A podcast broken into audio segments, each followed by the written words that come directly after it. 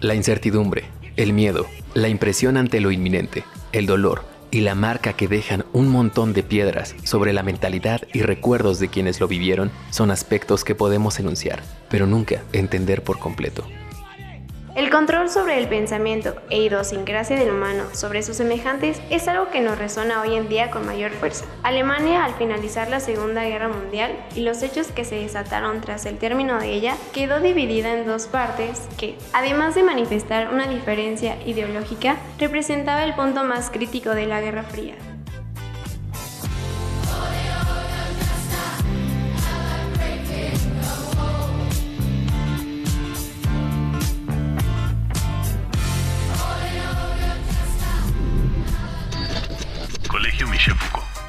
Con Building Kunst, presenta Funk The System.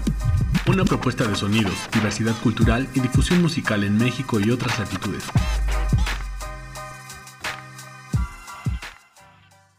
¿Quiénes y por qué dividieron a Alemania? Por un lado, tras los acuerdos de la Segunda Guerra Mundial, las potencias aliadas, Francia, Estados Unidos e Inglaterra, separaban a la capital alemana en sectores que marcaban la frontera entre la República Federal Alemana, Bundesrepublik Deutschland, y la República Democrática Alemana, Deutsche Demokratische Republik, esta última organizada y gestionada por los soviéticos. Para el año de 1949, tras fuertes oposiciones y grandes golpes de desigualdad, se inauguraron oficialmente las dos Alemanias. Por un lado, los sistemas políticos y económicos que rigieron la parte democrática forzaron a muchas personas a tratar de huir, pues las condiciones de vida eran bastante deplorables. Entre esas multitudes, muchos perdieron la vida, quedaban en la transición, en el limbo, donde su último respiro se produjo queriendo consumar el deseo de entrar al llamado Amerikanischen Sektor, Intelectuales, políticos, artistas, deportistas y población en general trataron de pedir refugio en la Alemania Occidental. Se tienen registros de que hasta 1.700 personas por día buscaban dicho asilo. En total sumaron alrededor de 3 millones de ciudadanos fugados a partir del año de 1961. Sin embargo, era cuestión de días, quizá horas, para que una valla divisoria no fuera solo una idea montada en palabras.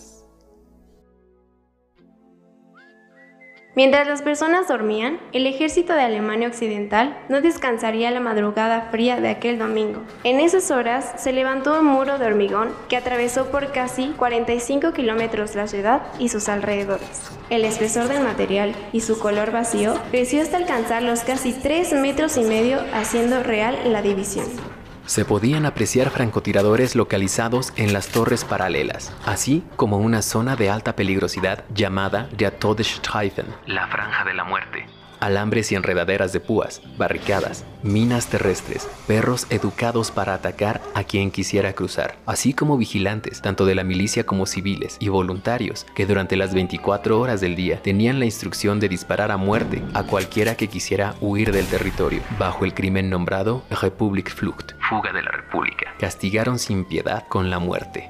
La llamada muralla antifascista se levantó vilmente esa madrugada del 13 de agosto de 1961 para detener la fuga de personas que buscaban mejores oportunidades en la sección comandada por las fuerzas de Occidente. Prácticamente, el Berlín Mauer fue diseñado y pensado para que ningún hombre o vehículo pudiera penetrarlo. Qué ironía, los muros de hoy en día tienen como propósito el que la gente no entre. Aquel tenía como fin que nadie huyera. Y las horas siguieron. Por la mañana la idea de la división social despertó junto con los habitantes alemanes, que a partir de ese día tardarían 28 años para abrazar a quienes habían quedado del otro lado. La vida entre dos mundos. Durante los casi 30 años de separación, el muro de Berlín impedía que la gente saliera de su sector. La vida política, económica y social fue contrastante entre ambas partes. Una de las capitales, la de la Bundesrepublik, estuvo en Berlín y la de la República Democrática se quedó en Bonn. Por un lado, las empresas que se concentraron en el lado oeste pudieron tener acceso a una apertura de mercados, tanto importando como exportando productos, y con ello cultura, idiomas extranjeros y dinero. Las personas ganaban un 20% más en comparación a sus vecinos del sector oriental, y poco a poco se fue estructurando una idiosincrasia más abierta en las generaciones que nacieron y vivieron del lado occidental. La Deutsche Demokratische Republik se cerró el progreso capitalista y a esa ilusión de apertura, lo que provocó una manera centralista de ver su economía, su idioma, su política y su cultura.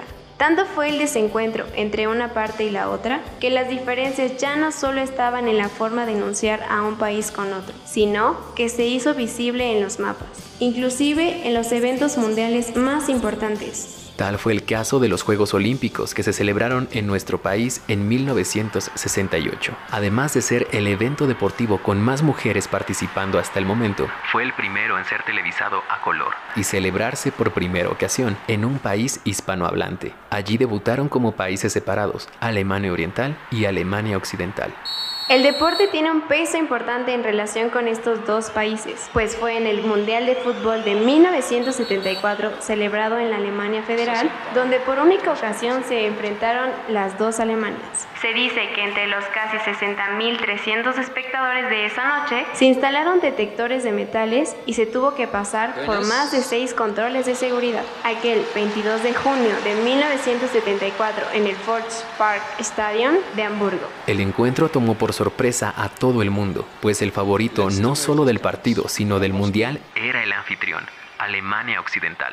Sin embargo, la historia se estaba escribiendo. El partido era aburrido, sin llegadas claras y con un ambiente nostálgico. Había francotiradores en la parte superior del estadio y los perros que resguardaban el lugar merodeaban de vez en vez entre los pasillos y butacas, buscando explosivos. Fue hasta el minuto 77 que por un error del legendario Franz Beckenbauer y la inesperada reacción del jugador de Alemania Oriental Jürgen Sparwasser se hizo la única anotación del partido, culminando así una histórica victoria de Alemania Oriental frente a su hermana contraria, la Alemania Occidental. No obstante, la única victoria fue en el campo de juego. Und da ist der Abpfiff, das Spiel ist zu Ende, meine Damen und Herren. Die Sensation ist perfekt. Mit 1 zu 0 schlägt der Außenseiter und Neuling. A unos metros del checkpoint Charlie, que fue el único punto de transición de una Alemania y la otra, hoy día se halla un museo tristemente olvidado. Su mantenimiento no es el mejor y parece ser un reflejo de cómo la historia también tiene sucesos que son preferibles olvidar.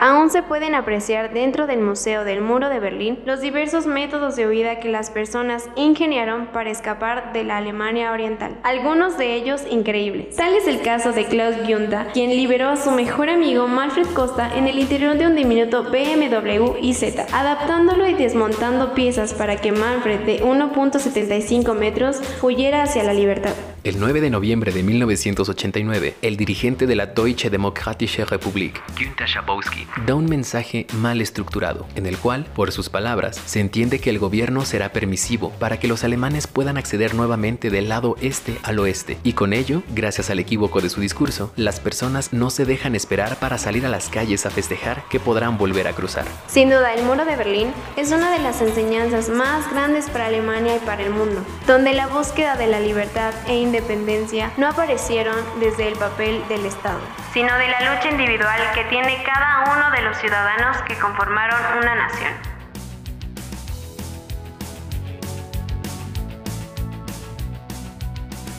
Si te ha gustado este contenido, sigue al Colegio Michel Foucault en todas sus redes sociales. Crítica, política, poética